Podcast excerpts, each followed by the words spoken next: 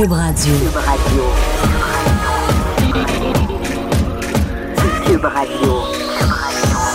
Acteur majeur de la scène politique au Québec. Il analyse la politique et sépare les faits des rumeurs. Trudeau le midi.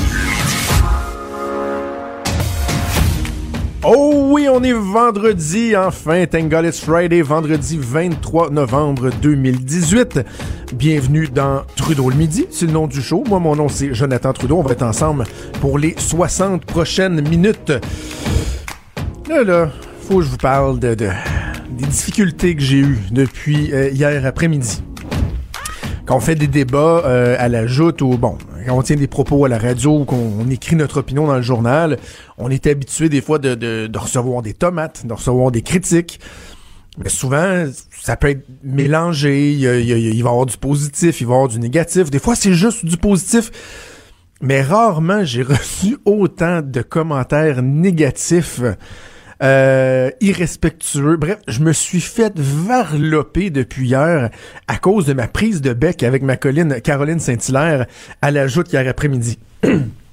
Caroline et moi, on, on- le pire, c'est que les gens pensent qu'on on s'aime pas, mais non, on a beaucoup de plaisir ensemble, on, on s'écrit souvent, mais euh, bon, euh, on a souvent des opinions contraires aussi. Et euh, ça, ça, ça s'entrechoque à la joute. Et ben, je pense, je pense que ça donne de la bonne télé, puis nous autres, on a du plaisir à le faire parce qu'un coup que c'est fini, on, on continue pas à se crier après. Mais hier, euh, il y avait un sujet à, à l'ordre du jour dans, dans l'émission. Euh, je, pensais pas que ça amènerait autant de, de débats. Euh, que ce serait aussi émotif que ça entre Caroline et moi. Et c'était la question de la facture unilingue anglophone qu'offre désormais Hydro-Québec à ses clients qui en font la demande.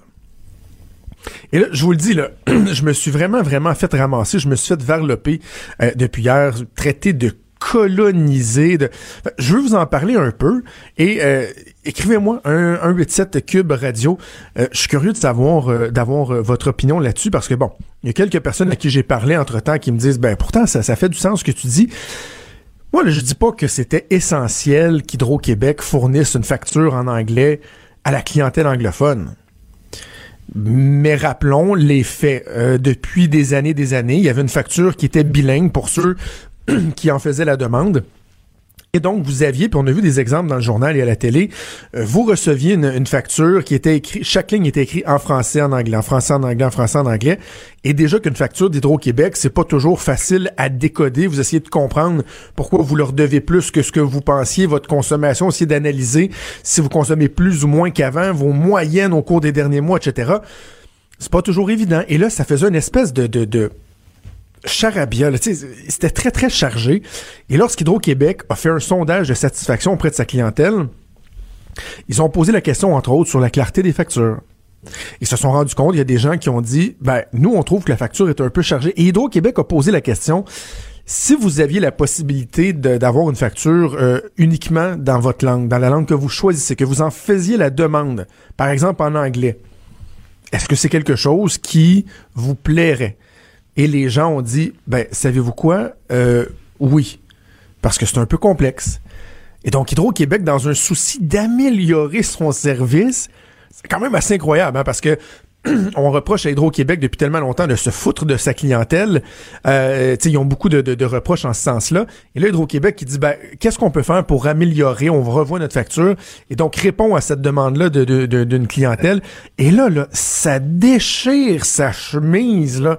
Des gens qui disent, ah ben là, on commence à céder du terrain aux Anglais. Hier, ma collègue Caroline qui me disait, ça commence par ça. Tu sais, c'est la théorie des petits gains, là. On va s'en faire gruger juste un petit peu. Ça me fait penser au discours des fois qu'on va entendre, par exemple, sur, euh, sur les religions. Bon, tu moi, je suis pas un, multiculturaliste. Là. Je prône l'interculturalisme. Je pense que on doit accueillir, s'inspirer de ce qui, ce que les autres communautés, ce que les autres cultures peuvent amener, mais qu'on doit comprendre que bon, il y a un certain set de valeurs quand vous arrivez au Québec, il faut le respecter. Donc, tu sais, oui, j'accueille les autres cultures, les autres religions, mais en même temps, oui, il il y, a des bases. Mais là, il y a des gens qui vont dire, non, mais attention, là. Si on autorise tel truc ou un accommodement raisonnable, pas un accommodement déraisonnable, un accommodement raisonnable, ben dans le fond, c'est le début de la fin. Parce qu'ils vont toujours en vouloir un petit peu plus. Tu donnes un pouce, ils vont vouloir un pied, puis après ça, ça va être un mètre, puis après ça, ça va être un kilomètre. Un moment donné aussi, il faut juste prendre un pas de recul et dire et se dire, est-ce qu'il y a, y a-tu quelque chose de grave, là? Y a-tu une atteinte à mes libertés? Y a-tu vraiment un enjeu réel? Est-ce que le fait de permettre à un client, à la clientèle anglophone, de comprendre ce qu'il y a sur leur papier en anglais, c'est une atteinte euh, aux francophones, qui a des risques pour le Québec, pour la pérennité du français, parce que tu vas savoir combien tu as consommé dans un mois, puis combien tu je, je comprends pas. Et la contradiction que je trouve la plus immense, et je vous parlais euh, plutôt cette semaine de l'hypocrisie entourant le discours québécois sur ce qui se passe en Ontario on déchire notre chemise, on s'insurge contre les comptes, les coupes effectuées par le gouvernement de Doug Ford, et on dit mais il faut protéger les minorités, il faut protéger la minorité francophone. Mais ce qui est bien, c'est que ce qui est particulier, ce qui est fascinant, c'est que notre sensibilité envers les minorités, elle se tourne uniquement vers la minorité francophone. Si vous êtes la minorité anglophone, on s'en sac comme l'an 40. Et imaginez s'il y avait des clients francophones en Ontario qui n'étaient pas capables d'obtenir une facture en français de Hydro One, l'équivalent d'Hydro-Québec. On trouverait ça donc bien épouvantable. Alors qu'ici, par exemple, au Québec, on dit oh, oh, oh, toi l'anglais, femme ta gueule, prends ta facture en français.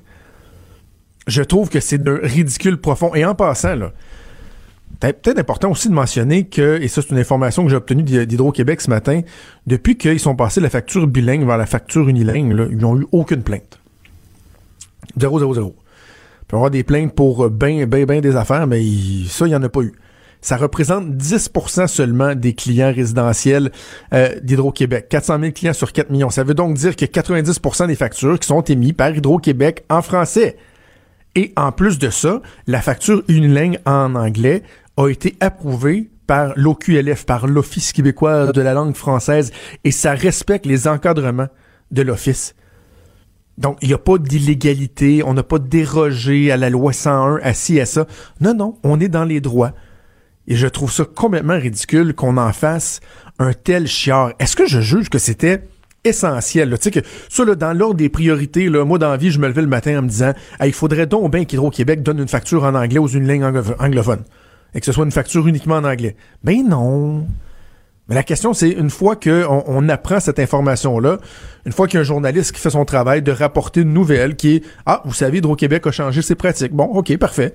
Qu'est-ce qu'on en fait de la nouvelle maintenant? Est-ce qu'on en prend acte et on passe à autre chose ou on mène un combat? C'est épouvantable. Sylvain Gaudreau, mon député préféré du Parti québécois, était cité dans le journal. Là, lui, là, c'est bien épouvantable. Il faut absolument que le gouvernement Legault intervienne, qu'il rappelle à l'ordre d'Hydro-Québec. Et là, ça va faire une espèce de lien complètement alambiqué entre les primes des cadres d'Hydro-Québec et la décision de changer la facture. Vous savez quoi, là? On devrait là, annuler une prime de cadre et ça va payer ce que ça coûterait de revenir à l'ancien modèle de facture bilingue. Euh, C'est-tu assez simple, stupide et ridicule comme réflexion, comme raisonnement? Tu sais, de trouver, on va, on va aller fesser sur Hydro-Québec avec les primes de cadre en parlant de la facture bilingue. Un moment, on revenait. Je pense qu'on a d'autres chats à fouetter. Euh, au Québec. Franchement, de demander l'action du premier ministre Legault là-dedans, c'est complètement ridicule. Alors voilà pour la facture euh, en anglais chez Hydro-Québec. Inquiétez-vous pas, là, je vais m'en remettre du champ de bêtises que euh, j'ai reçu. En même temps, c'est toujours agréable de savoir que, que les gens sont à l'écoute, que les gens nous écoutent, même si euh, apprécient pas toujours notre propos. Le but, c'est pas de faire consensus, évidemment. une nouvelle que je trouve profondément réjouissante c'est la nouvelle à l'effet que les chauffeurs de taxi vont se voir maintenant obligés. Mais en fait, il y a un projet pilote qui va venir, qui va amener éventuellement à, l'obligation d'installer les, euh, les modules euh, électroniques de vente, je pense, les MEV qu'on appelle. Vous savez, ça, c'est les appareils qu'on a euh, inclus, qu'on a installés obligatoirement au cours des dernières années dans les bars ainsi que dans les restaurants pour éviter l'évasion fiscale. C'est ce qui fait que vous, normalement, vous vous faites toujours offrir une facture dans un restaurant, dans un bar maintenant, pour être sûr qu'il n'y a pas d'évasion fiscale. Et là, les taxis, eux, vont devoir avoir un MEV dans leur voiture. Et il faut célébrer ça. Il faut célébrer ça parce que je vais vous dire quelque chose.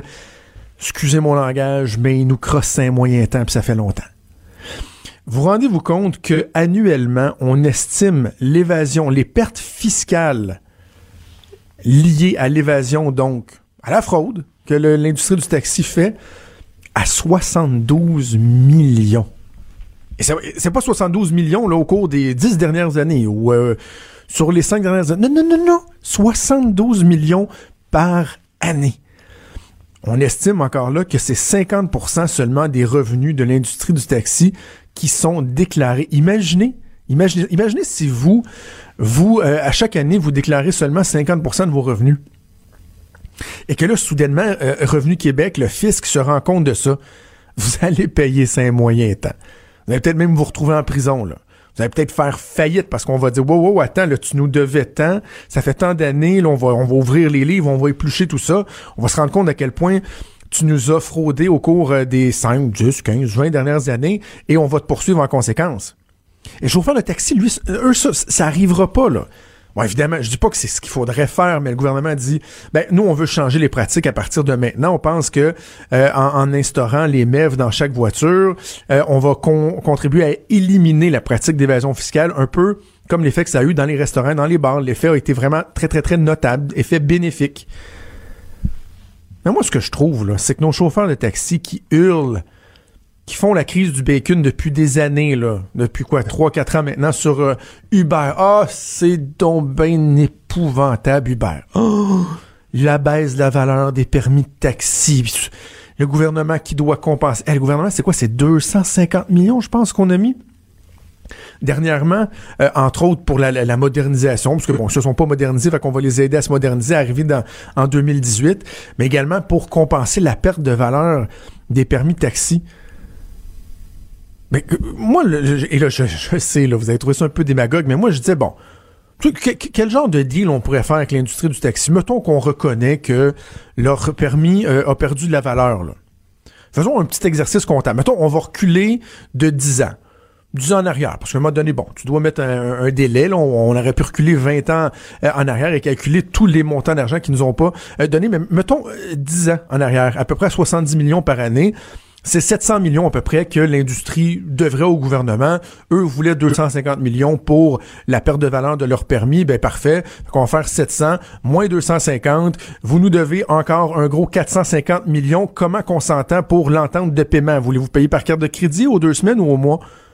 Mais non, c'est pas ça. Ils ont été voir le gouvernement, puis le gouvernement va leur donner des millions et des millions, alors que eux-mêmes fourrent le système depuis des années. Honnêtement, j'en ai tellement marre d'entendre les chauffeurs de taxi faire toujours leur espèce de petite crise, alors que si Uber a été si populaire lorsqu'ils se sont implantés, c'est parce que eux au moins avaient vu venir euh, le, déploiement, le développement de nouvelles technologies qui ont su en bénéficier et que eux ont compris l'importance de ne pas prendre pour acquis leur clientèle et d'offrir un service de qualité. Si l'industrie du taxi avait pas offert un service aussi merdique depuis tant d'années et euh, traiter sa clientèle euh, de façon un peu cavalière, et en plus de fourrer le système, ben peut-être que euh, se seraient pas retrouvés à perdre autant leur attrait auprès des gens. Moi personnellement, je me promène avec ma voiture. Si j'ai besoin de, de, de, me déplacer autrement parce que bon, j'ai pris euh, de la boisson ou quoi que ce soit, c'est Uber ou c'est Tolérance Zéro, le service de raccompagnement ici euh, auquel on peut s'abonner. Moi, les taxis, très peu pour moi. Imaginez, 72 millions par année, 50% de leurs revenus. Et, et, et, là, ce qui est drôle, juste, je termine là-dessus, c'est que euh, eux plaident la perte de valeur de leur permis. Et là, vous allez vous rendre compte, et c'est déjà commencé, hein, parce que Revenu Québec les check plus depuis quelques années, mais ça va s'accentuer avec les MEV. Les revenus déclarés à l'État par l'industrie du taxi vont augmenter en flèche. Eux vont se plaindre, vont pleurer que leur industrie est en train de péricliter, que la valeur de leur permis, euh, c'est épouvantable, qu'Uber vient manger leur lunch. Mais en même temps, parallèlement, on va voir que les revenus montent en flèche.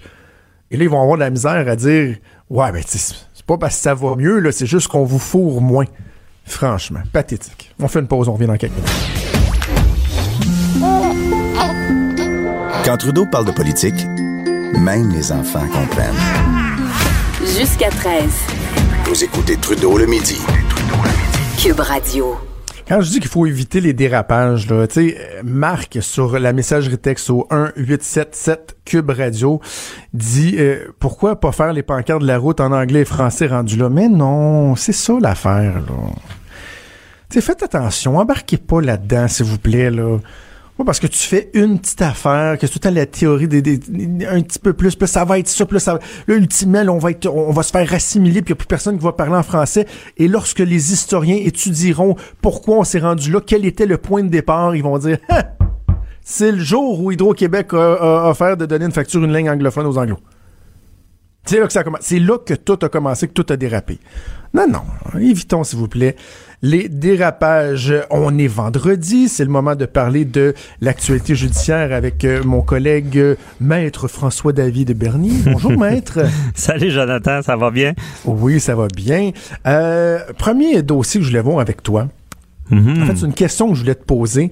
Est-ce que la justice est genrée? Parce que tu sais, on dit, on parle beaucoup dans la, c'est, Ah. très à la mode de parler des, des- de, de tout ce qui est non genré, qu'on doit pas tenir compte du sexe, le jugement et tout. Mais je me- je- la question que je me posais, c'est est-ce que le système de justice, lui, il est genré? Et l'exemple que j'ai en tête, c'est le dossier de Virginia Genevrier, cette enseignante qui s'était euh, amourachée d'une jeune fille de quoi 11 12 ans puis bon là, là, il, il- il Ouais. était en amour elle lui a envoyé des vidéos d'elle nue sur, sous, sous la douche et tout et je me dis quand le juge vient pour prendre en, déli- en délibéré euh, le- le- le- la sentence qui va être imposée est-ce que le fait qu'on soit un homme ou une femme va venir jouer dans le jugement? Ben, on peut pas le dire trop fort, mais il y y a encore des préjugés, c'est sûr. On peut pas dire que c'est euh, tout est qu'il n'y a plus rien à faire là-dessus. On, on parle en droit familial même, on dira ce qu'on veut, mais les juges c'est des humains. Puis des fois il y a des perceptions. Bon, la, la femme c'est la mère, la mère s'occupe plus des enfants. Ça c'est un exemple. Dans ce cas-là, ben de, de euh, comment c'est quoi son nom euh, Virginia Genevrier. Genevrier, ben évidemment, euh, on le dit, beaucoup de gens le disent. Si on met ça à l'inverse, un homme de 40 ans qui qui, qui tente de, de- il discute sur Facebook, il envoie des photos quand il est dans la douche, on, on va l'appeler un pédophile, ça sera pas trop long, mais Ben, là quand c'est une femme, on, on- on hésite un peu plus, mais c'est- ça reste la même chose. Mais il y a des choses ancrées dans nous qu'on a de la difficulté à se débarrasser, puis euh, même ceux qui crient, euh, qui, qui veulent l'égalité, il, reste tout le temps des petits préjugés qu'on qu'on qu'on va garder. Puis devant la cour, oui, des fois, ça, c'est moi d'après moi, ça peut jouer un peu, parce qu'on sait devant la cour, euh, c'est toujours une question de crédibilité. Hein, puis la crédibilité vient avec, là, je donne encore l'exemple en familial, ben la mère des fois va, va avoir plus de facilité à créer sa crédibilité, tandis que le père des fois on, on a tout d'un coup. mais, mais, mais tu sais ouais. que, que, que publiquement, qu'en tant que société, euh, on, on traite ça de façon différente. Je dis pas que euh, ça devrait être le que c'est normal et que c'est souhaitable, mais en même temps, bon, on peut comprendre là, tu sais. euh, une femme qui est, qui, est, qui est poursuivie pour pédophilie, tu sais, c'est il y a quelque chose de ouf, hey, on n'est pas habitué de voir ça. Non. Euh, c'est un peu différent, mais je me dis, la justice, elle, ne devrait pas faire de distinction. Donc, ce que tu me dis, c'est que le juge, dans son jugement à lui, dans son interprétation, dans le facteur humain peut entrer en ligne de compte, mais il n'y a pas deux jurisprudences. là. Une jurisprudence pour un, un pédophile homme, puis une jurisprudence pour une pédophile Non. euh, femme. là. C'est, c'est, c'est- donc, c'est le même cas qui devrait servir de référence. là. C'est ça, c'est la même chose et euh, c'est les mêmes facteurs aggravants, atténuants, puis on, on va on va considérer ça de la, de la même chose. Donc euh, Virginia, là, ça aura une sentence qui, qui est la même qu'un homme qui aurait commis ce genre de geste-là devant les tribunaux. À moins, tu sais, je peux Jonathan, je peux pas dire y a- que j'ai pas vu ça des fois des, des juges qui, qui, qui avaient un petit peu des opinions. Puis ça c'est déjà sorti dans les médias. Des fois des juges qui passaient des commentaires. Euh, on se rappelle que les juges c'est des humains. Des fois, euh, ils- ils- je je peux pas affirmer qu'il qu'il y a plus aucune influence de certains préjugés préjugés, Ouais. euh, même devant les tribunaux, là, ça serait mentir de dire ça. Il y a, des petites choses. J'ai déjà donc, une le cause. euh, c'est pas, c'est ouais. pas prévu comme ça. ben c'est ça. ben, Tu sais, c'est des humains. J'ai déjà eu une cause. Bon, il y avait une petite fille qui s'appelait Sarah, puis c'était une affaire de garde. Puis le juge, moment donné, il dit, ben, moi, j'en, dans ma, j'en ai une petite fille, elle s'appelle Sarah, puis elle sait ce qu'elle veut. Donc, euh, bon, ben, cette Sarah-là, dont on parle, elle sait ce qu'elle veut. Tu sais, c'était pas une grosse affaire, donc il s'est permis de le dire, mais ça vient démontrer, OK, il y a peut-être, euh, c'est un humain, là, il pense à une autre personne que celle dont on parle, tu sais, ou, euh, puis comme je le dis, on, on dira ce qu'on veut, mais en familial, même moi, je pense j'ai des préjugés des fois. Je, pense que ma blonde est meilleure que moi pour s'occuper des enfants. C'est là-dessus. Euh, je serais devant le tribunal, je dirais ben, peut-être meilleure que moi. Mais tu sais, des fois, on a on a ça un peu ancré, surtout quand les enfants sont jeunes. Donc c'est il y en a des fois que c'est pas vrai et ils se battent contre ça. Et là, si je veux pas faire de mauvais parallèles, là, on revient à une histoire de pédophilie. Là, je parle de familial, on revient à pédophilie, c'est pas ça. Là. Mais quand même, c'est sûr que publiquement, dans la tête des gens, quand c'est un homme qui agresse une jeune fille, ça choque, c'est rapide là, à notre cerveau, ça nous montre, on dit c'est un, c'est un prédateur. Quand c'est une femme, moi, et ça, euh, Jonathan, on peut même, il y, en a qui rient de ça. Il y a eu, euh, il y a peut-être une année, euh, c'est un jeune de 14 ans, ben, il s'était fait agresser par sa professeure qui, qui, qui, mhm. paraissait très bien. Puis euh, lui, euh, et là, tout le monde qui disait, ah, à cet âge-là, euh, j'aurais aimé ça. C'est la, la, façon de voir ça dans, dans le public. Tandis qu'on on inverse les rôles, mais on dirait, non, non, c'est une agression. Puis à cet âge-là, Alors que dans il peut pas c'est totalement, c'est totalement ridicule. sais moi, j'avais j'avais un collègue de travail qui avait été, lorsqu'il était, lorsqu'il était jeune, il a été agressé par sa gardienne. Ouais, il y a une dizaine d'années, il a été agressé à quelques reprises par sa gardienne. Ça a pris des années avant qu'il en parle euh, à ses parents. Puis quand il en parlait dans notre milieu de travail, il y a des gens qui euh, qui faisaient des blagues justement. Moi j'aurais aimé ça moi voir ma gardienne tout ça? Et à un moment donné c'était lorsque j'étais à la radio et à un moment donné dans, dans, dans la foulée de, du hashtag MeToo moi aussi il a fait mhm. son, son coming out si on veut en ondes et là, il a parlé du fait que quand les gens faisaient des, des blagues avec ça, lui, il trouvait pas ça drôle. Non, parce qu'il était affecté. Il y a bien des gens qui ont dit ouf, ok, ouais, qui ont réalisé que ben c'est parce qu'une agression, c'est une agression là. Mm-hmm. Tu sais, quand t'as 10 ans puis tu te fais agresser par ta gardienne, que t'es pas supposé d'être rendu à connaître c'est quoi la sexualité, euh, ça. peut être euh, traumatisant. En tout cas, bref, ben, on verra. C'est des séquelles, c'est ça.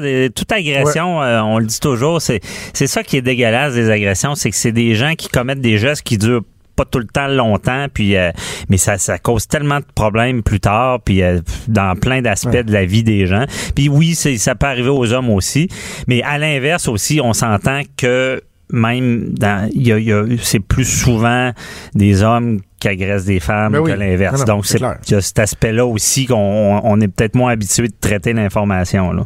Ouais. OK, parle-moi donc de Guy Ouellet. Là. Guy Ouellet qui est allé d'un coup d'éclat hier, qui a décidé euh, qu'il poursuivait, dans le fond, le, le, le, gouvernement pour ce qui s'est passé euh, suite à son arrestation par l'UPAC. Là, il y a quoi? Il y a deux ans de ça.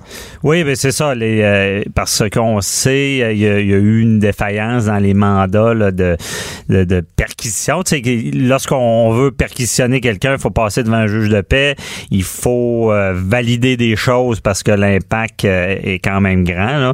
Et dans ce cas-là, ben, les mandats n'est pas la route. Donc, euh, un, parce que Guy Ouellet, imaginez, c'est l'UPAC, mais il était en train de, il était sur la commission parlementaire, tu vas m'aider là-dessus, t'es meilleur que ça, commission sur des institutions, c'est ça. Donc, qui, qui devait quasiment déterminer si l'UPAC allait devenir un corps policier autre que ce que c'est en ce mm-hmm. moment. Là. Bon, fait que déjà là, il y avait une sorte de conflit d'intérêt, on n'a pas parlé au juge de paix. Ensuite de ça, ben, on entrait, on mettait le pied dans dans, ce qui est du privilège parlementaire. Ça, je veux dire, il n'y a pas grand monde qui connaissait ça avant.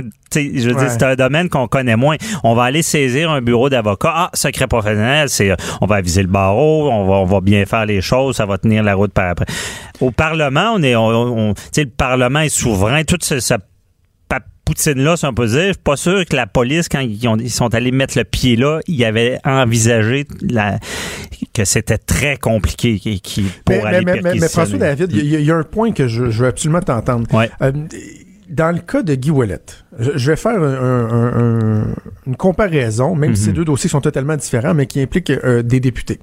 Jerry Sklavounos. Euh, il y avait eu enquête suite euh, au, euh, au, propos d'Alice Paquette qui avait dit qu'elle avait été bon agressée par Jerry Sklavounos. Et à un moment donné, le DPCP a émis un communiqué de presse en disant, euh, et même des gens disaient c'est rare qu'ils vont si loin que ça, qui avait dit que non seulement euh, il déposait pas de plainte, que le dossier était pas concluant, mais qu'il y avait même pas matière, Ouais, c'est qu'il y avait pas eu commission d'infraction. C'est pas juste qu'il pouvait pas le prouver, c'est qu'il y avait bon, donc il y avait rien là. Non. Dans le cas de Guy Ouellet, faut bien comprendre que le DPCP a pas dit ça, a pas dit euh, il y a rien à se reprocher. Ben- Dans le fond, c'est ce qu'on dit, c'est qu'on peut pas, on peut pas l'étudier, on peut pas voir quelle était la nature de la preuve parce que la façon dont on a fait les perquisitions, dont on a procédé, était Ouais. pas kosher comme on dit en langage familier. Mais c'est vrai, mais tu sais, même quand on revient à Slavounos, là, moi, j'étais un petit peu marqué que les gens disaient Ah, le, le DPCP n'accuse pas et il dit qu'il y avait rien. La minute que le DPCP accuse pas, il y a rien. C'est c'est ça qu'il y a une présomption d'innocence. On peut, c'est c'est que peut-être qu'il avait rédigé différemment que, que d'autres fois. C'est ils, font pas une interprétation de, de, de dire ah lui il est un petit peu coupable puis lui il l'est plus, mais euh, finalement on l'accuse pas. Ils, ils ont pas le droit de faire ça. Il y a une présomption d'innocence. Fait qu'il faut faire attention à ça avec Slavounos quand on disait il y avait rien dans le dossier. Quand il accuse pas théoriquement c'est qu'il y avait rien. C'est c'est la Ouais, mais, présomption mais, mais, mais d'innocence. je me souviens, j'ai Mais- pas le wording exact, mais je me souviens que les gens disaient que le DPCP avait même été plus loin euh, que Ben, ce que c'est ce dans la formulation qu'on voyait moins souvent. C'est ça. Mais moi, Mais- je suis pas mais sûr donc- que c'est tant voulu, cette formulation-là. Mais donc, Ouais. ce que je trouve intéressant, c'est que, et, et je fais un autre parallèle, souvent, Ouais. par exemple, on va voir, euh, avec des politiciens, on va voir, c'est un politicien qui va envoyer une mise en demeure à quelqu'un, et là, on entend les gens dire, ouais, mais c'est tu quoi, si la personne ne se rétracte pas, ça ira pas en poursuite, parce que si ça va en poursuite, tout le monde est interrogé, et le politicien lui-même va se faire questionner. Tu sais, des fois, on, on Ouais. entend ça. Mais là, justement, dans le cas de Guy Ouellet, lui, il poursuit, mais ça veut dire que lui aussi va se faire questionner. Et là, peut-être qu'on en apprendra plus Oh sur oui, les ça- circonstances dans lesquelles l'enquête avait été déclenchée par. Effectivement, bon, c'est un bon point euh, parce que le civil, là, on s'empêchera pas là, de, de, de questionner, puis il pourra pas invoquer le droit au silence parce que son dossier est tombé. Mais euh, effectivement, c'est un jeu dangereux qui a dû être évalué.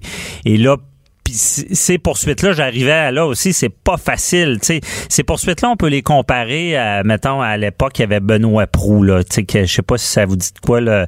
Benoît Proux, là, bon, il avait été accusé, euh, finalement, il, il a été acquitté en appel, puis euh, le, le- il avait poursuivi le gouvernement, il avait eu 2 millions.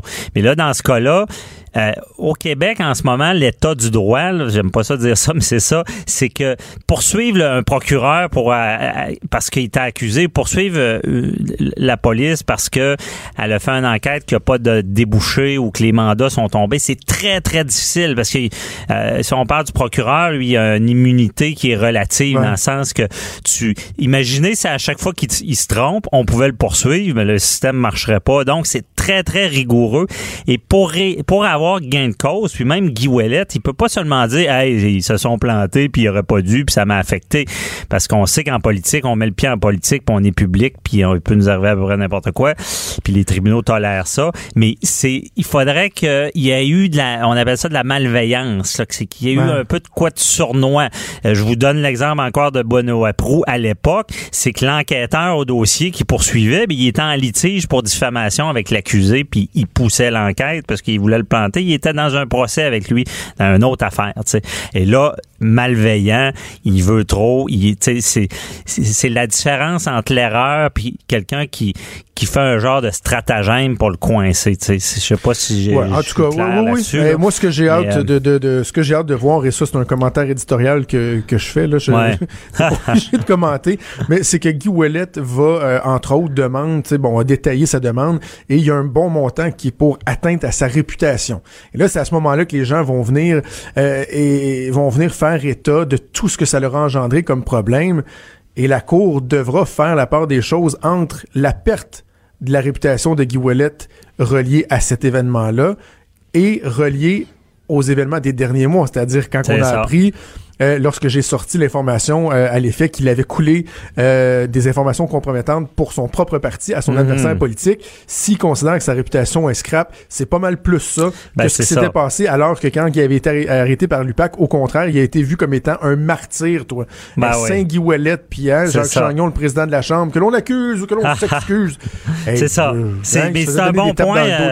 c'est un bon point, Jonathan, parce que tout, quand on est dans l'arène politique, là, les tribunaux, là, tout ce qui est diffamation, et que c'est pour ça que on le voit, euh, même j'avais eu des invités à J'appelle mon avocat, puis on le voit, euh, on met le pied dans l'arène, là, on se dit, coudon, comment ça, ils vont dans la vie personnelle? Le ministre de la Famille, dernièrement, bon, on sort, on apprend qu'il a fait une proposition, tout ça. Mais c'est ça, c'est que les tribunaux disent, pour la liberté des débats, vu que c'est quelqu'un qui représente le public, avant de réussir à, gagner en cours pour diffamation quand tu es en politique, c'est très difficile. Donc, j'ajoute ça à ton point. rapidement, en fin de semaine, euh, justement, j'appelle mon avocat, tu vas recevoir euh, Maître Anne-France Goldwater pour parler de la volonté du gouvernement, puis bon, il y a un document qui a été euh, déposé par des signataires avec qui, qui, parle donc de la volonté de, de, de, faire une vaste réforme du droit de la famille. C'est ça, une réforme du droit de la famille qui est annoncée depuis longtemps. Même, je commentais ça il y a quatre ans. Waouh, la, de la réforme du droit de la famille. Parce qu'effectivement, c'est désuet. On sait que la plupart des gens au Québec sont pas sont pas mariés. Il y a, des règles qui clochent un peu. Les conjoints de fait, évidemment, il n'y a aucune protection. Ça n'existe pas dans le Code civil. Il y en a, excusez, qui font le saut quand, quand, quand ils se séparent. Et euh, je, je, reçois Maître Goldwater qui vient nous expliquer un peu sa position là-dessus. Et elle aussi, ben, c'est, c'est, elle avait un petit peu investigué tout ça avec la fameuse cause Lola contre Eric, là, qui, qui, avait, qui est allée jusqu'à la Cour suprême. Finalement, ça n'avait pas fonctionné. On avait dit, ben, si t'es marié, t'es marié. Si tu l'es pas, tu l'es pas. Ça, je peux comprendre le, le point un peu euh, de dire, bon, c'est comme un un contrat. Mais quand même, faut revenir, faut faire une réforme parce que souvent, c'est les enfants qui écopent, mais puis c'est ça qu'on veut pas. Là. OK. Et dans son entrevue, penses-tu que Matt Goldwater va te dévoiler qui était euh, Eric? Parce que vraiment, personne ne le sait au Québec. Hein. on le sait tout, mais on le riche homme d'affaires? J'en ai aucune idée. on t'écoute dimanche. Merci François-David. merci Jonathan. Maître François-David Bernier, notre expert avocat et analyste judiciaire et animateur de J'appelle mon avocat, diffusé le dimanche à Cube Radio. Les vrais enjeux, les vraies questions.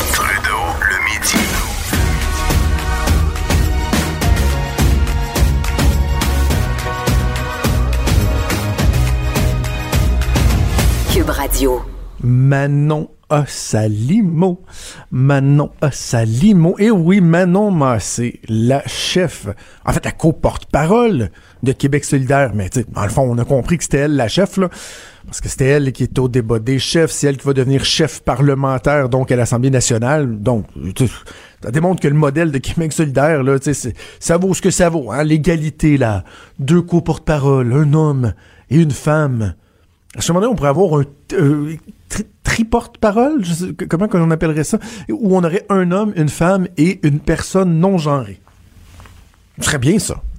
On devrait étudier ça leur prochain congrès. Donc, bref, euh, Manon Massé va être reconnu, son parti va être reconnu à l'Assemblée nationale. Il y a eu entente entre les euh, quatre partis politiques au bureau de l'Assemblée nationale pour apporter une certaine reconnaissance. Je vous le rappelle, le règlement, ce qu'il prévaut, ce qu'il prévoit, pardon, c'est que euh, pour avoir euh, automatiquement une reconnaissance de parti, vous devez avoir au moins 12 euh, députés ou 20% des voix au suffrage universel. C'était pas le cas ni pour le Parti québécois euh, ni pour euh, Québec solidaire. Ils ont eu tous deux 10 députés, ils n'ont pas eu 20% des voix.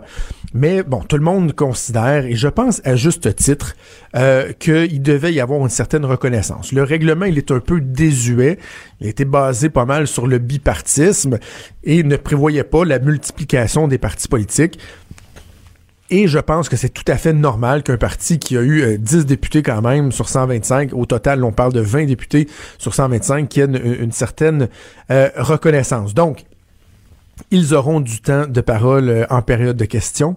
Euh, ils auront des budgets, ça, ça veut dire des budgets pour avoir des recherchistes, pour pouvoir monter des dossiers, euh, droit de vote dans les commissions parlementaires, prise de parole dans les commissions parlementaires, etc., etc. Je vous souligne au passage, c'est le, le, le, le, leader parlementaire du gouvernement, Simon Jeanin Barrette, qui a confirmé que ça ne changeait pas l'enveloppe globale.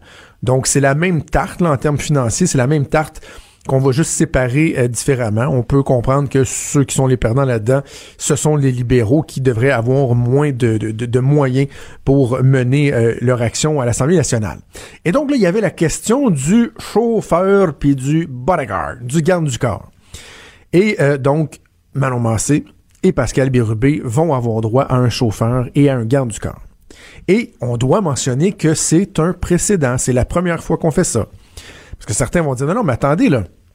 Quand François Legault était chef de l'opposition lors de la précédente législature, il était chef de la deuxième opposition, mais il avait droit à la voiture de fonction et au garde du corps. Oui, mais François Legault, lui, était un groupe reconnu de facto. Lui, il avait eu le 12 députés ou 20 dans, dans les suffrages. Donc, c'était prévu. Il répondait au règlement. Or, c'est la première fois qu'on fait une exception pour un parti et qu'on va leur donner ces avantages-là. Lorsque Mario Dumont a perdu l'opposition officielle en 2008, qui sont redevenus le troisième parti, lui a quitté, Gérard Deltel est arrivé, bon, ensuite, il y a, eu toute une épopée là, qui a mené à, l'arrivée, à la fusion avec euh, la CAQ et tout. Il n'y en avait pas de voiture de fonction, il n'y avait pas de bodyguard. C'est quand même drôle de voir que Manon Massé, qui elle plaidait une façon tellement différente de faire de la politique, finalement va se ramasser elle aussi à avoir un garde du corps, à avoir un chauffeur. Et la question, je pense, même plus fondamentale que ça soulève, j'en parlais ce matin avec Richard Martineau dans son émission, c'est est-ce qu'on a vraiment besoin de ça Québec? Pas juste pour les chefs de parti, là, pour les ministres également. Nous, on est rendu habitués, c'est notre réalité au Québec. Nos ministres se promènent dans une voiture de fonction, ce qu'on appelle la limousine, mais qui est pas une, limousine, c'est souvent des minivans ou euh, des voitures. Maintenant, il y en a même des, modèles hybrides. Euh, donc, voiture de fonction et garde du corps, chauffeur, garde du corps qui est armé. Ce sont des... Euh, c'est pas la Sûreté du Québec en passant. La Sûreté du Québec, ils font la sécurité du premier ministre. Mais pour les ministres, ce sont des agents des employés, si on veut, du ministère de la Sécurité publique. Souvent, ça va être des anciens euh, gardes de prison, par exemple, ou des anciens policiers. Euh, bon, euh, donc, c'est souvent ça leur profil. Ils ont droit d'arrestation, permis de port d'armes, etc. Est-ce que c'est pertinent qu'on ait ça au Québec? Vous savez, les autres ministres au fédéral, par exemple, ils ont droit à un chauffeur qui les transporte de lieu en lieu lorsqu'ils sont à Ottawa, mais lorsqu'ils arrivent chez eux, là, ils rembarquent dans leur char, puis ils se promènent et ils se transportent eux-mêmes. Ils n'ont pas le chauffeur qui vient avec. Et ailleurs dans le pays, ils comprennent pas comment ça se fait, comment qu'on fait ça. Je, prends 30 secondes pour raconter l'anecdote euh, que je racontais à Richard tantôt. Il y a plusieurs années, lorsque je travaillais pour Nathalie Normando, on était dans une conférence où il y avait tous les ministres des Affaires municipales des provinces.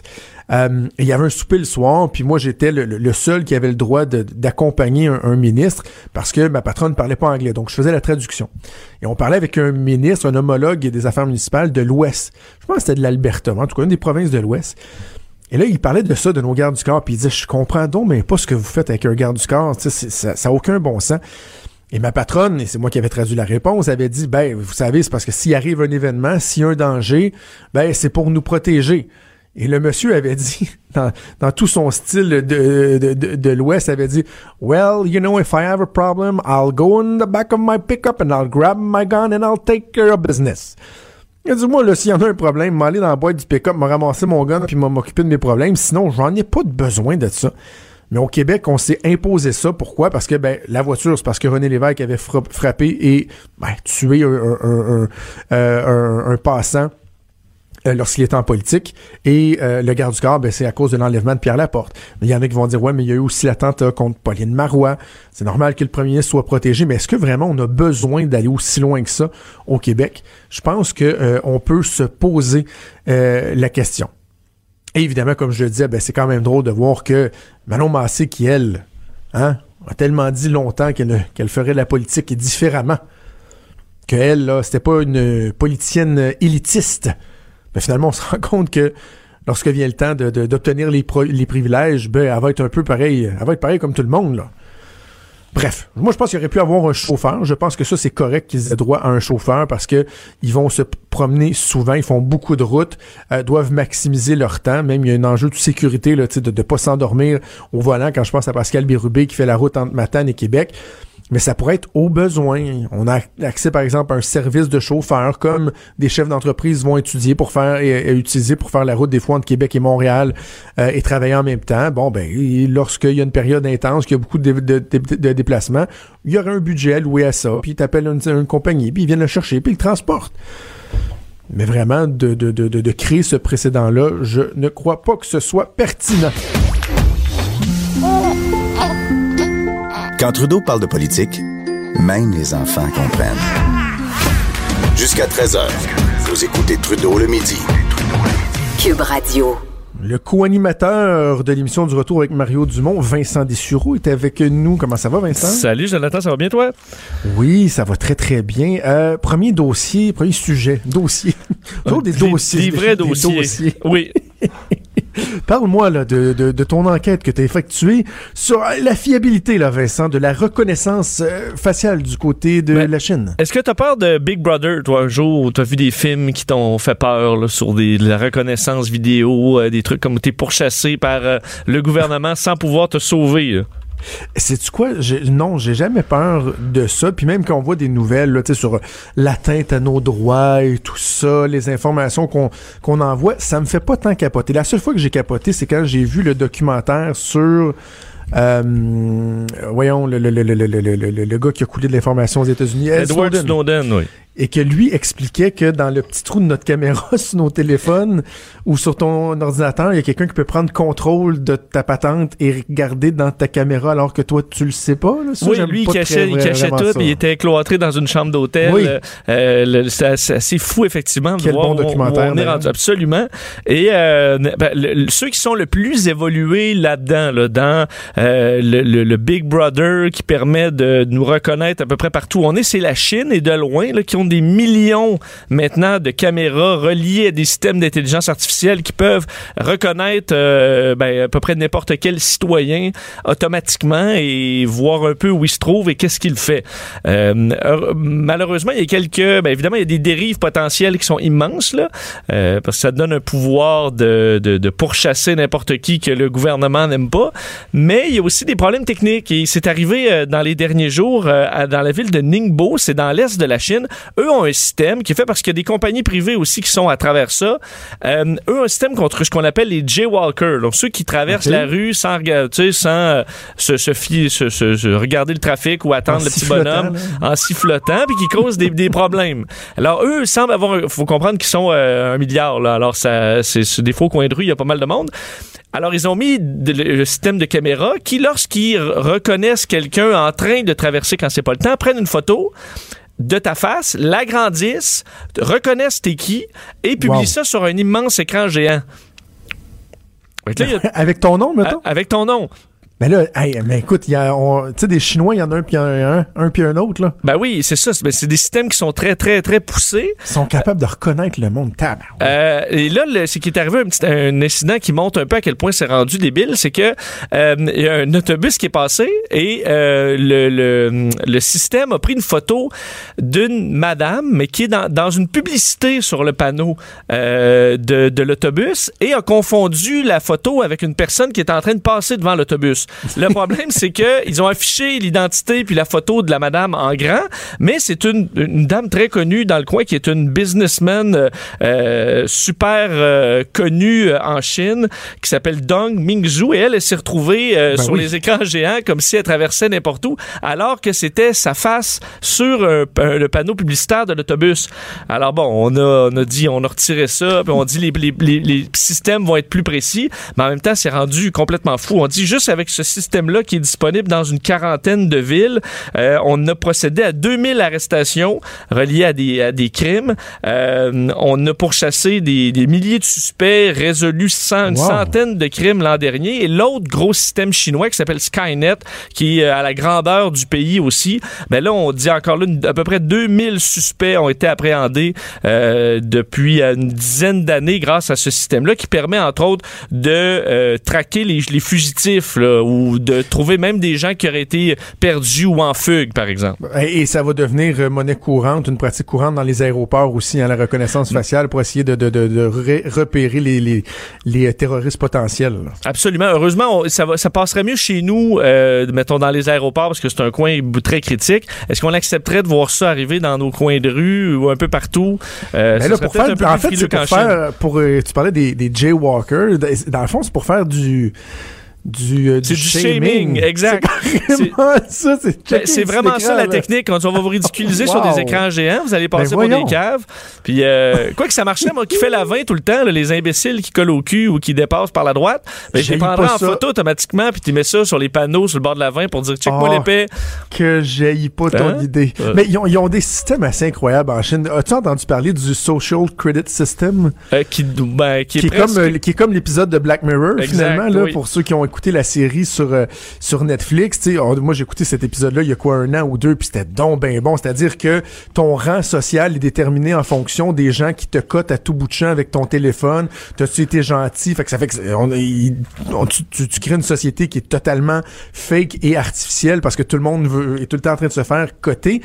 Et eux sont rendus avec un système comme ça pour vrai en Chine. Ouais, ça fait que tu pourras plus voyager, entre autres, dans les sanctions si jamais tu atteins un mauvais crédit. Là. Donc, Un ça dit t'es pas, pas sortable, que tu peux pas, euh, tu peux pas t'en aller voyager. chose, là. Des moins bons taux d'intérêt lorsque tu veux emprunter Oui. sont vraiment rendus là.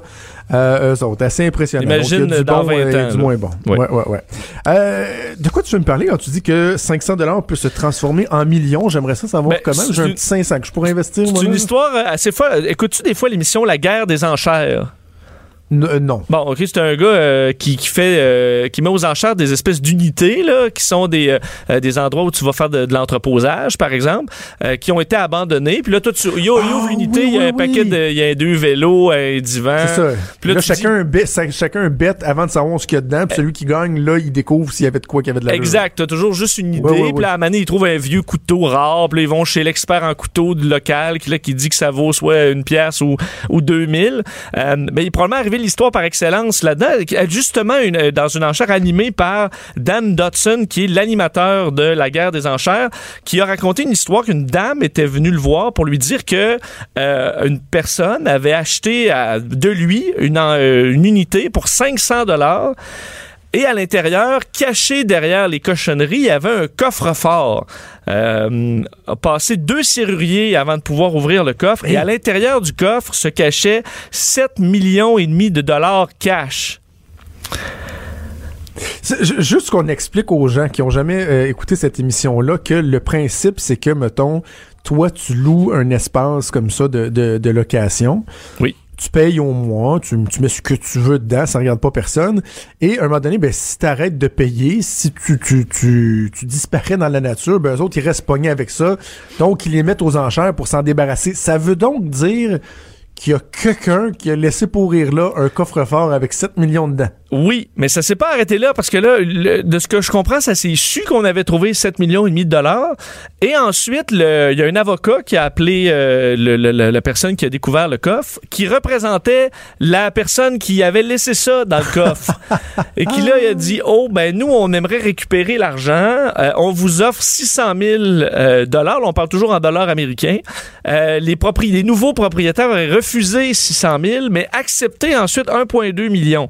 Euh, puis je sais pas si légalement si tu s'il y avait t'es obligé d'accepter ça ou Ben, peut-être qu'on les moi, a non. menacés de les amener en cours jusqu'à la fin des temps. Parce que moi, Ben, me semble ça que doit j'aurais être pris mon prévu. bout là. Ça doit être ben, ça doit être prévu dans les ententes là que Ben- si, le, le contenu ne t'appartient pas si tu euh, honores pas euh, les, les- les- les engagements financiers. Par contre, par contre, Vincent, là, la personne qui cache 7 millions dans un coffre-fort, dans un truc de même, Ouais, t'as pas le goût tu de te demandes comment qu'elle l'a eu, ce 7 millions-là. tu veux le garder de bonne. Pourquoi il est caché? Puis ça se peut que la personne t'appelle et qu'elle dit euh, Toi, t'as trouvé notre 7 millions. ah. Ouais, je te suggère de prendre l'offre. Je te suggérerais de prendre l'offre. Ça, ça- Hey, rapidement, parle-moi des euh, meilleurs traits de caractère pour avoir plus de relations sexuelles. Je, je sais pas que je suis en, en recherche euh, de, de, de, tu de veux trucs savoir pour m'aider, mais tu je, veux je que je curieux, file, hein? je suis je curieux. sais que tu, tu veux le savoir. Il y a une étude en Australie qui, ce qui dit, on sait par exemple les meilleurs traits de personnalité pour avoir euh, pour être embauché pour un emploi, euh, pour euh, bon pour euh, être euh, pou- poussé au niveau du, du sport professionnel, mais on sait pas au niveau de la sexualité et de des euh, de la reproductivité là, tes chances d'avoir des enfants. Et euh, une étude auprès de 3000 personnes en Australie donne les caractéristiques pour un homme pour avoir plus de, de, de sexualité. C'est simple, être un Attends, je vais juste prendre mon crayon. oui, prends, oui, mais t'en as pas ok. beaucoup, il y en a quatre. C'est être sorteux. Oh, je suis vraiment pas sorti. Ouais, c'est ça. Être agréable, ça, tu l'as, je pense. Je, je pense que oui, merci. merci. Stable émotionnellement. Tu l'as aussi? Euh, ben, je peux avoir des petites variations des fois, Ok, là. bon. mais de façon générale, je suis assez stable, je Bon, t'as un point et demi. Et euh, consciencieux.